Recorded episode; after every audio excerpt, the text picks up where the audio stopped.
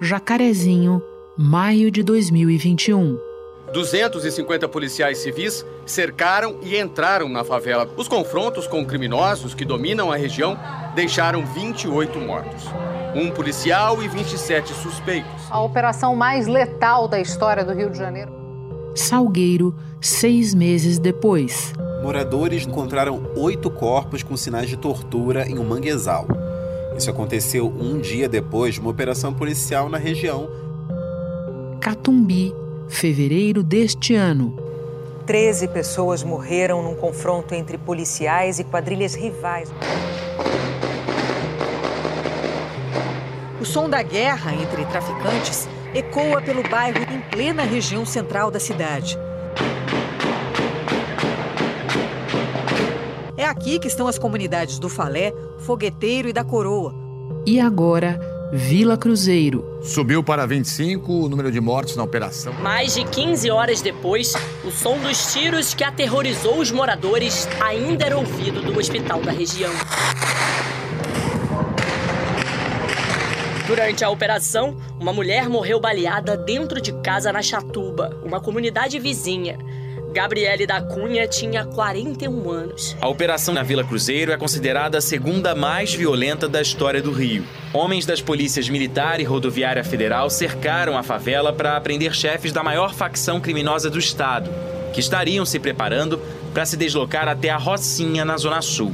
O Ministério Público, a Defensoria Pública e organizações de direitos humanos criticaram a letalidade da operação. Histórias que compõem um quadro de descontrole. No estado do Rio, 38% dos homicídios foram causados por policiais. Esse é o maior percentual em 15 anos. De janeiro a novembro, foram registradas 1.298 mortes por intervenção policial. Mortes que se repetem nos mesmos lugares das favelas mais pobres do estado, das favelas mais pretas né, desse país, quando a, quando a polícia entra nesse espaço, ela entra no modus operandi de matar primeiro e perguntar depois. O perfil das vítimas: 98,4% homens, quase 80% são negros e com idades entre 18 e 24 anos. Kathleen estava grávida de quatro meses e levou um tiro na cabeça. Foi mais uma vítima do confronto entre policiais e traficantes. João Pedro tinha 14 anos. Foi morto a tiros dentro de casa durante uma operação da polícia numa favela do Rio.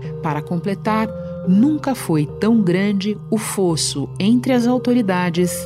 A polícia vai fazer o correto vai mirar na cabecinha e fogo.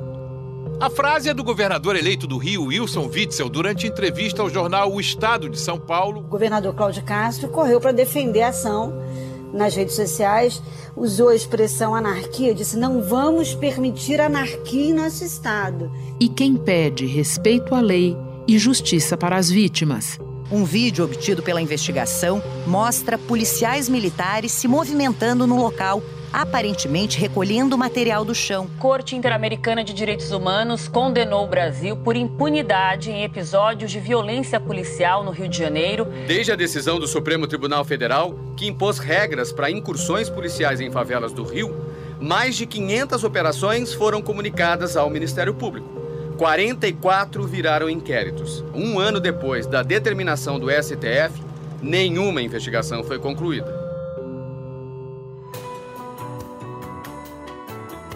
Da redação do G1, eu sou Renata Luprete e o assunto hoje é a matança no Rio de Janeiro. Um episódio para entender as conexões entre insegurança pública e política em plena campanha do governador pela reeleição. Neste episódio, eu converso com o jornalista e museólogo Tainan de Medeiros, cofundador do coletivo Papo Reto, ex-morador da Vila Cruzeiro e testemunha da operação da última terça-feira. Em seguida, falo com Bernardo Melo Franco, colunista do jornal o Globo e da Rádio CBN.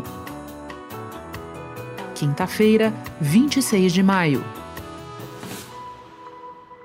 Tainan, nós estamos conversando cerca de 24 horas depois de concluída a operação da polícia na Vila Cruzeiro. Funcionamento de escolas, do comércio, ir e vir de trabalhadores sentimento das pessoas. Você pode nos contar como estão? Nesse momento é um prejuízo incalculável, né? Toda vez que tem uma operação desse tipo, Não só uma operação desse tipo, qualquer tipo de operação, é exatamente isso: o comércio todo fechado, as escolas fechadas, é, pessoas não podem trabalhar, ficam com dificuldade de voltar. É difícil muitas vezes explicar para o patrão o que está acontecendo.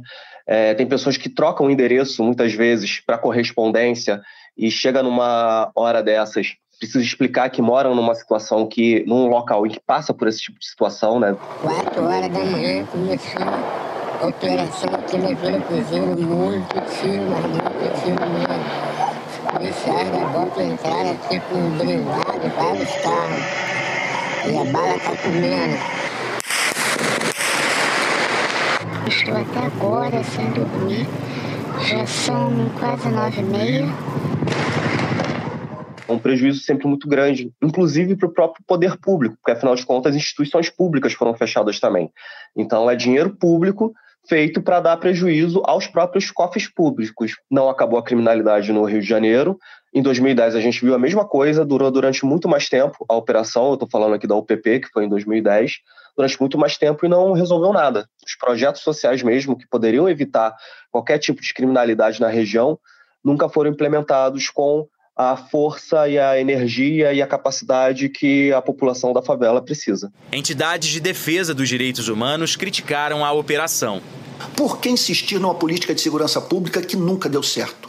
O que mudou após as 28 mortes ocorridas no Jacarezinho? Então, é o tipo de situação para a qual as instituições elas não estão preparadas. Né? As instituições elas estão preparadas para as pessoas ficarem doentes quando sofrem um acidente, é, uma gravidez, enfim, quando se torna pai, mãe, funções que, biológicas e necessidades que todo mundo tem. Mas as instituições não estão preparadas para uma situação, as situações do povo favelado, né? as situações de especificação do povo favelado. Então, não existe um atestado de tiroteio. Né? Quando eu mesmo, na época da faculdade, é, eu perdi a prova, já perdi a aula, porque eu não podia sair de casa, porque tinha um caveirão entrando e trocando tiro. Eu tava, fiz faculdade na época da ocupação, inclusive em 2010. Foi um final de ano, era período de provas e tinha tanque de guerra na minha porta. Simplesmente não tinha como sair. A tropa de elite da polícia reforçou o combate ao tráfico. Os tiroteios se repetiram ao longo do dia. Bandidos atacaram um blindado do BOP, furaram um pneu e tentaram botar fogo no carro. Uma adolescente de 14 anos morreu ao ser baleada dentro de casa. As UPPs já foram instaladas em 12 favelas cariocas. Imagino ontem quantas pessoas também tiveram que pegar e explicar o motivo pelo qual não podiam sair de casa, ou ir para uma faculdade, ou ir para um trabalho, ou fazer tantas outras situações. Segundo as investigações, chefes da facção mais violenta do estado estavam reunidos na comunidade, preparados para invadir outra favela. Informações de inteligência da Polícia Federal também foram usadas na operação, que vinha sendo planejada há várias semanas. Segundo a polícia, a ação foi desencadeada às pressas depois de um ataque dos traficantes. A operação ela era uma operação de inteligência o procurador da República, Eduardo Benones, questionou o planejamento da ação. Se está havendo um trabalho de inteligência policial que precede essas operações, é precisamente para evitar esse tipo de confronto. Você estava em loco quando tudo aconteceu na terça-feira. Qual foi a cena, o evento, o fato que mais te impressionou? Sem sombra de dúvidas, foi no momento que eu estava numa região bastante isolada dali, é, da, da Penha, uma área de mata. Eu estava com um corpo do meu lado. Ele tinha sido aquele corpo ali. Ele tinha um pó branco no rosto dele. Ele estava com marcas de perfuração também no corpo. E pouco depois passaram policiais do BOP. É, rolou uma provocação ali entre eles, se gabando, debochando do número de mortes que já tinham conseguido. E alguns moradores devolveram, assim, teve um pequeno início de conflito ali, bate-boca. Eles saíram. Naquele momento que todos eles já tinham saído, um deles voltou e deu um tiro na nossa direção. Que isso?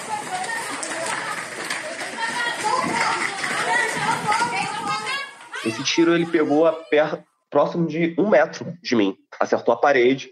Obviamente todo mundo ali correu uma situação totalmente gratuita. Eles já tinham ido embora, sabe? Já tinham passado tudo ali e voltou apenas para dar esse tiro, apenas para mostrar o poder dele, apenas para mostrar quem é que mandava, apenas para mostrar o deboche dele, o descaso dele com a nossa vida. Lembrando que este ano mesmo, em fevereiro, houve um outro episódio envolvendo as polícias militar e rodoviária federal na Vila Cruzeiro que deixou oito mortos. Sim, houve esse episódio. Esse episódio de ontem envolvendo a Polícia Rodoviária Federal foi uma coisa que a gente também foi pego de surpresa, porque geralmente a Polícia Rodoviária ela se envolve quando é alguma coisa de roubo de carga e tal, e não tem sido essa justificativa que eles têm dado, que eles têm oferecido. É, fica tudo muito é, nebuloso do porquê essas forças policiais estavam ali, por mais que eles tentem justificar várias questões. É importante a gente lembrar que a gente está sob uma DPF, a DPF 635. O Supremo determinou ao governo do estado, por exemplo, que o uso de helicóptero nas operações só pode ocorrer em casos de necessidade e precisa ser justificado. As operações policiais em locais próximos a escolas, creches, hospitais ou postos de saúde estão restritas. É, essas operações elas têm essa característica também, elas começam muito cedo. É, 4 horas da manhã, 5 horas da manhã, que é o horário que o trabalhador está acordando para começar o seu dia, né? Muitas vezes a gente é acordado com tiroteio ou com barulho de helicóptero e isso em si já é bastante, bastante assustador. E essas memórias elas ficam na, na cabeça, né? Fomos acordados assim, com tiros, rajado, entendeu? É, eu dentro de casa, nervosa, porque a gente às horas, horas. Não consegui trabalhar.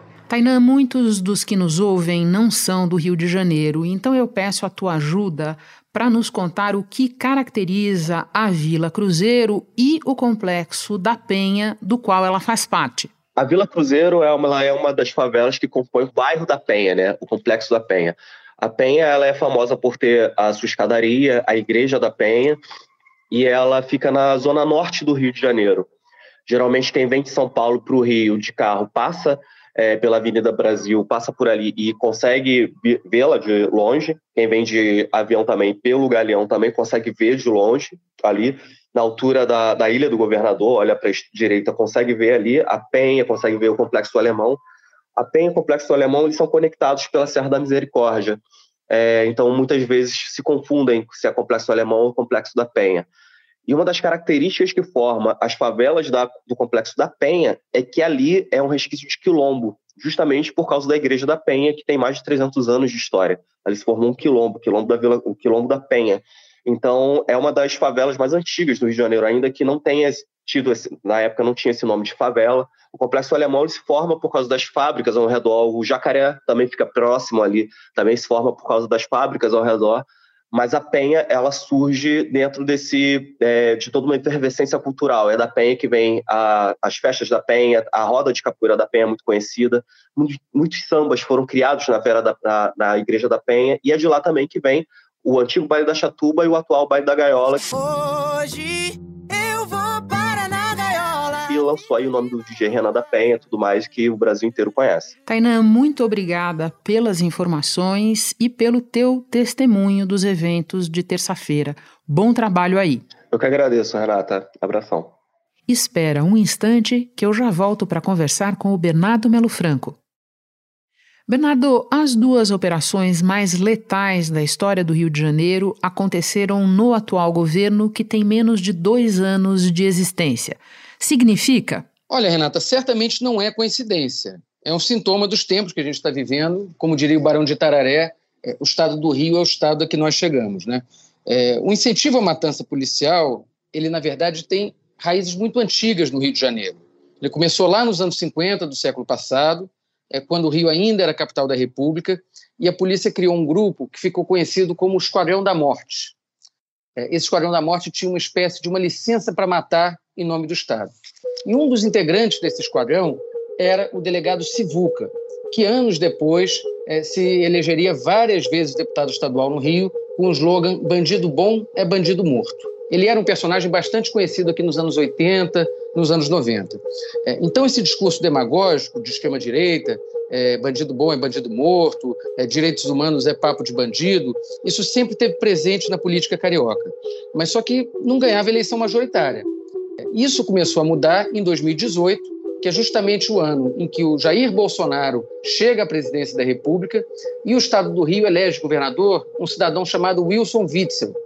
que fez a campanha inteira baseada na apologia da brutalidade policial. Se for é, o bandido de arma na mão, surpreendido, numa situação que coloca em risco a comunidade, ele vai ser abatido. É, o Witzel foi caçado, mas essa política de segurança dele acabou continuando da mesma forma com Cláudio Castro, que era o vice-governador, agora governador do estado. O secretário de Polícia do Rio e o governador do estado voltaram a defender a atuação da polícia na operação do Jacarezinho. Nós não deixaremos que haja pré-julgamento a nenhum policial nosso. Vale a pena chamar atenção, Renata, é, para o fato de que o Rio de Janeiro, no primeiro ano do governo Witzel, em 2019, ele teve o recorde, maior número da história de mortes provocadas pela polícia. Foram 1.814 mortes provocadas pela polícia no estado, o que equivale a cinco mortes por dia. Imagina, em qual lugar do mundo que a polícia de um estado mata cinco pessoas em média por dia?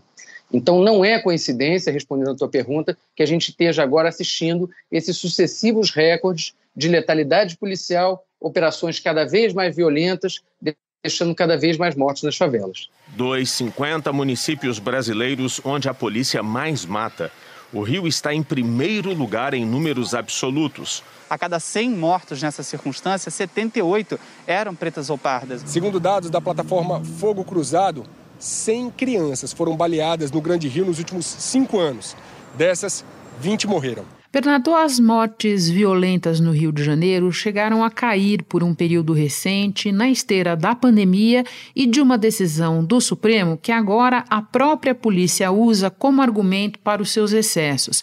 Pode rememorar para nós que enrosco é esse? Olha, em 2020, no começo da pandemia, o PSB entrou com uma ação é, no Supremo Tribunal Federal pedindo uma restrição às operações policiais durante é, esse período da quarentena. Qual que era a lógica? Olha, a população das favelas está trancada dentro de casa e nessas circunstâncias qualquer tipo de operação policial nos moldes que a gente está assistindo no Rio há tantos anos fica ainda mais letal, ou seja, vai matar ainda mais gente inocente que está em casa, trabalhador que está em casa, famílias, crianças que não estão indo para a escola, por aí vai.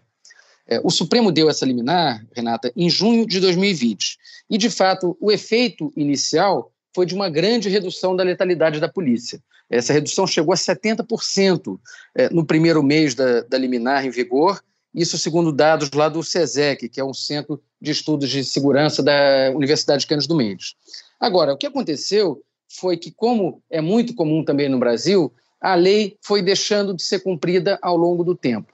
Ou seja, a polícia, que reclamou bastante dessa restrição imposta pelo Supremo, ela começou simplesmente a desrespeitar a decisão e voltou a fazer as operações nos velhos moldes, é, com essa espetacularização da violência, uso de helicópteros, caveirão, é, praticamente tanques de guerra entrando nas favelas. Ainda de madrugada, 80 homens do Batalhão de Operações Especiais da Polícia Militar e da Polícia Rodoviária Federal cercaram a Vila Cruzeiro na zona norte do Rio. A Polícia Rodoviária participou com 26 homens e 11 carros blindados. Integrantes da facção são acusados de roubo de carga e roubo de veículos em rodovias federais. Barricadas colocadas por bandidos fecharam várias ruas da comunidade.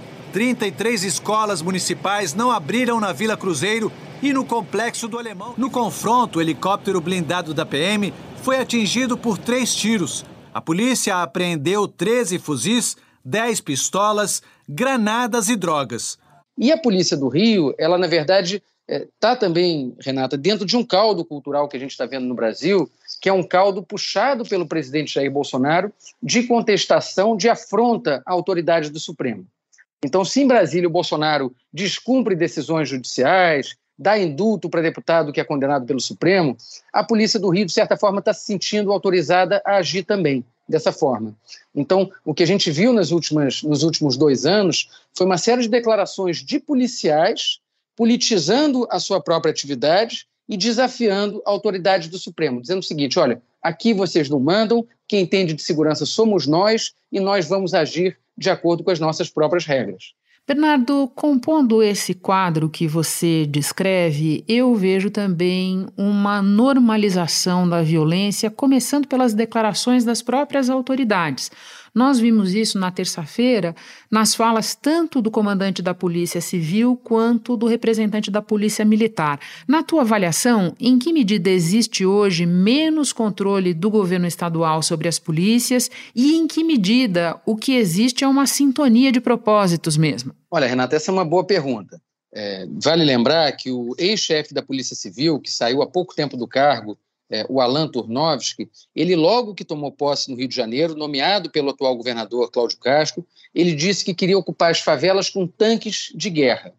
E ele também é, criticou essa decisão do Supremo na linha de que quem manda é, na polícia é a própria polícia e não o Poder Judiciário. Não por acaso, o Alan Turnovski acaba de deixar o cargo para se candidatar a deputado pelo PL, que é o partido do Castro e o partido do Bolsonaro. E na terça-feira, como você falou, o comandante da Polícia Militar do Rio também politizou essa ação e chegou a culpar o Supremo por uma suposta migração de bandidos para o Rio de Janeiro, embora ele não tenha em nenhum momento mostrado números, provas, evidências de que esse fenômeno de fato tenha ocorrido. Uma facção muito atuante e que em determinado momento passou a abrigar elementos de outros estados, tá? a esconder elementos de outros estados e a treinar elementos de outros estados. Na verdade, Renata, o que lembrou a Samira Bueno, é, do Fórum Brasileiro de Segurança Pública, é, é, que os fatos indicam o contrário, ou seja, o Rio de Janeiro ele não está importando bandidos, ele exportou uma facção criminosa que nasceu no Rio e que hoje está presente em quase 20 estados da federação. Agora, claro, o chefe da Polícia Civil e o chefe da Polícia Militar, eles só dizem esse tipo de coisa porque eles têm uma autorização ou expressa ou tácita do governador Cláudio Castro. Aí vale a pena chamar atenção também para uma diferença de estilo. O Wilson Witzel, o ex-governador, ele gostava de se fantasiar de Rambo, botava é, colete à prova de balas, chegou até a, a voar de helicóptero, fingindo atirar sobre uma favela. O Cláudio Castro tem um perfil diferente, mais discreto. Mas, na prática, as declarações que ele tem dado, inclusive nessa terça-feira, também são declarações elogiando a violência policial. Agora, se ele está incentivando ou não, é uma boa pergunta. Quer dizer, é, é eu acho que as duas alternativas são ruins para o Cláudio Castro. É, o que, que eu estou querendo dizer com isso? Se ele perdeu o controle da polícia, a polícia está agindo de forma autônoma, é, não está prestando satisfações, isso é muito ruim para ele, porque mostra um governador sem pulso, um governador sem comando. Agora, se ele está mandando a polícia entrar nas favelas como está entrando, aí é pior ainda, porque o Cláudio Castro mal chegou no governo, como você lembrou, são 21 meses apenas de gestão, e ele já é, a gestão dele já é responsável pelas duas operações mais letais da história do Rio de Janeiro, pelos maiores banhos de sangue já promovidos pela polícia, é, que são a Operação do Jacarezinho no ano passado e agora essa operação é, é, da Vila Cruzeiro. Hoje cedo não houve tiroteio. Os postos de saúde abriram. As escolas estaduais funcionam, mas com poucos alunos. E 14 unidades municipais fecharam por precaução pelo segundo dia consecutivo. Parentes aguardavam por notícias na porta do Hospital Getúlio Vargas. Seis pessoas continuam internadas, duas em estado grave. O quadro de saúde do policial civil Sérgio Silva Rosário, atingido por estilhaços de bala no nariz durante uma perícia, é estável são operações que deixam para trás casos famosíssimos que tiveram repercussão internacional, como a chacina da Candelária, como a chacina de Vigário Geral, ou seja, tudo isso se tornou pequeno numericamente perto do que a gente está é, assistindo nesse momento no Rio de Janeiro. É, a função da polícia é garantir a paz e a tranquilidade, não é fazer guerra. No Rio de Janeiro parece que é o contrário, parece que a gente está vivendo é, num constante estado de guerra, como se a polícia tivesse essa carta branca para sair atirando, independentemente de quem vai estar no caminho. Eu termino com mais uma pergunta sobre o governador Cláudio Castro, que é candidato à reeleição, esperando contar principalmente com o eleitorado bolsonarista no estado do Rio. Do ponto de vista da política de segurança, isso é uma boa ou uma má notícia para as populações que vivem em lugares como a Vila Cruzeiro, Bernardo? Se houver continuidade dessa política atual, certamente é uma má notícia. É, quer dizer, o Cláudio Castro, assim como o antecessor dele, Wilson Witzel, ele parece que confunde política de segurança com incentivo ao bang-bang. Né? E o que a gente tem visto agora não é uma política de segurança, não é o uso de inteligência, é a pura e simples barbárie. É a polícia entrando é, com, com uma ordem para matar, enfim, com uma licença para matar, deixando dezenas de mortos numa operação só. Isso não é normal em lugar nenhum do mundo. E está sendo, de certa forma, naturalizado no Rio de Janeiro pela repetição. As pessoas ficam até cansadas de criticar, de lembrar é, que isso está errado, e também ficam acossadas, de certa forma, Renata, é, por esse discurso populista que está muito presente na sociedade, que infelizmente encontra muito eco na sociedade é, brasileira e carioca, de que bandido bom é bandido morto, de que a polícia tem que fazer isso mesmo, de que se morreu estava errado. O presidente Jair Bolsonaro também defendeu e foi né, era o que era esperado dele, né? Deu parabéns aos guerreiros do BOP, dizendo que eles neutralizaram pelo menos 20 marginais ligados ao narcotráfico. A polícia tem uma licença para atirar primeiro e perguntar depois. E o que a gente tem visto em todos esses casos, isso é muito importante lembrar, é que todas essas grandes operações acabam gerando vítimas inocentes. Gente que não tinha nada a ver com a história e que está morrendo simplesmente pelo fato de ser pobre, de morar em área de favela e de não ter uma alternativa para se proteger desse tipo de operação. E o que a gente vê é que essas balas perdidas, elas costumam quase sempre encontrar vítimas do mesmo perfil, pessoas pobres, moradoras de favela, na maior parte das vezes negras e na maior parte das vezes sem influência junto aos órgãos de pressão, ao governo, à Assembleia Legislativa. É como se ninguém estivesse olhando por essas pessoas, Renato. Bernardo, mesmo num assunto tão duro e talvez principalmente nos assuntos mais duros, é sempre muito bom te receber. Muito obrigada pela conversa. Bom trabalho aí. Obrigado, Renata. Até a próxima. Alguns dos áudios deste episódio são da Rádio CBN. Este foi o assunto podcast diário disponível no G1, no Globoplay ou na sua plataforma de áudio preferida. Vale a pena seguir o podcast no Spotify ou na Amazon, assinar no Apple Podcasts, se inscrever no Google Podcasts ou no Castbox e favoritar na Deezer. Assim você recebe uma notificação sempre que tiver novo episódio. Eu sou Renata Loprete e fico por aqui. Até o próximo assunto.